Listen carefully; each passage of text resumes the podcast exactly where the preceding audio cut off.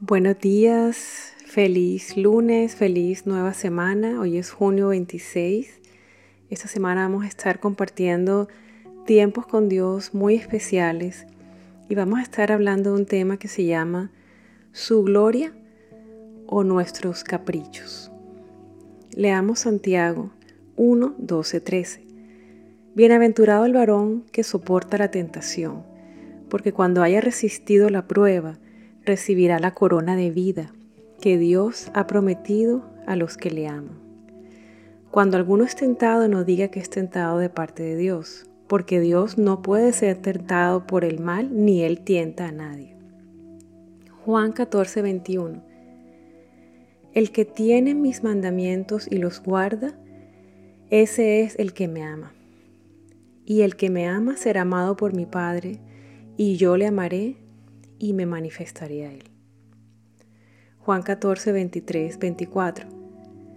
Jesús dijo, el que me ama, mi palabra guardará. Y mi Padre le amará y vendremos a Él y haremos morada con Él. El que no me ama, no guarda mis palabras. Y la palabra que habéis oído no es mía, sino del Padre que me envió muchas perlas para extraer de aquí. Muy claramente Jesús explicó que existe solo una manera como Dios Padre y Él entienden el amor, y es a través de la obediencia. Él dijo que aquel que lo obedece es realmente el que lo ama. Nosotros podemos pensar en muchas maneras como podemos demostrarle a Dios que lo amamos, pero no se trata de eso, se trata de que ya Dios estableció que hay una única manera como Él recibe amor de nosotros y se llama obediencia. Las promesas que hay para quienes le aman y que por tanto le obedecen son incomparables. Acabamos de leerlo, su presencia, la manifestación de su gloria y la corona de vida, preparada especialmente para quienes le aman. Quienes le aman tanto que pueden resistir la tentación escoger amar a Dios más que a ellos mismos y más que a sus caprichos. Dios no tiene duda del amor de estas personas y les ha preparado una corona de vida. El Señor nos hizo con sus manos y tiene un propósito para cada uno de nosotros. Él vino a nuestro encuentro, Él nos rescató, de lugares de donde no podíamos salir por nosotros mismos. Él nos perdonó, nos salvó, nos corrige con paciencia, nos sana día a día, nos capacita, nos revela su amor, nos entrega una misión y nos hace un llamado. Vivir para Él, obedecerlo. A ese llamado nosotros tenemos que responder, sí o no, cada día. La decisión consiste en escoger entre obedecer, o sea, ajustar nuestra vida a la voluntad de Dios, o desobedecer, no ajustar nuestra vida a la voluntad de Dios, sino a la nuestra. ¿Y qué es obediencia? He aprendido que obedecer a Dios es ofrecerle una vida de adoración completa.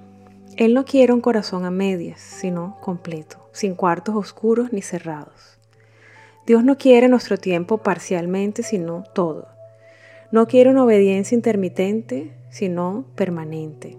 No quiere que pensemos que podemos ser obedientes en unas cosas y desobedientes en otras. No. O somos obedientes o somos desobedientes. O vivimos para adorarlo a Él o vivimos para nosotros mismos o vivimos una vida centrada en Dios o vivimos una vida egocéntrica. Obediencia es decir sí a Dios siempre. Vamos a orar. Señor, hoy reconozco que he sido muy rebelde y muchas veces disfrazo mi rebeldía con bondad. La minimizo o encuentro excusas lógicas para no hacer lo que me pides. Hoy te pido perdón, Señor. Reconozco mi pecado y mi bajeza. Entiendo que solo tú puedes transformarme y hacer de mí un hombre, una mujer fiel. Me rindo en tus manos, alfarero divino, y te pido que hagas lo que solo tú puedes hacer. ¿Me perdonas, Señor? Gracias, gracias Padre por perdonarme. Quiero ser enseñado y capacitado por ti para obedecerte. Quiero ser contado entre aquellos por quienes tú te sientes amado. Hoy me comprometo a rendirme cada día y momento a momento del día tenerte en cuenta en todos mis caminos para que tú endereces mis veredas. En medio de la tentación, escogeré ver tu gloria en lugar de satisfacer mis caprichos. Quiero amarte y adorarte con mi obediencia. En el nombre de Jesús. Amén. Reto del día. Hay pecados que llegamos a consentir como bebés de brazos que no queremos soltar. Tal vez Dios lleva años pidiéndonos que rindamos ese pecado o comportamiento dañino, llámese una relación tóxica, permisividad, una adicción a la comida o a las drogas, idolatría hacia una persona, hacia el dinero, o tal vez una lengua descontrolada, chisme, juicios, resentimientos, ira, mentira, pornografía, flojera, temor a los hombres, perdiendo el tiempo y la vida en cosas sin propósito, etc. Dios puede llevar años pidiendo que entreguemos estas cosas, pero nosotros escogemos muchas veces decir no a Dios y a sus promesas y sí a nuestros caprichos. El reto de hoy es que respondas esta pregunta. ¿Cuáles son tus caprichos?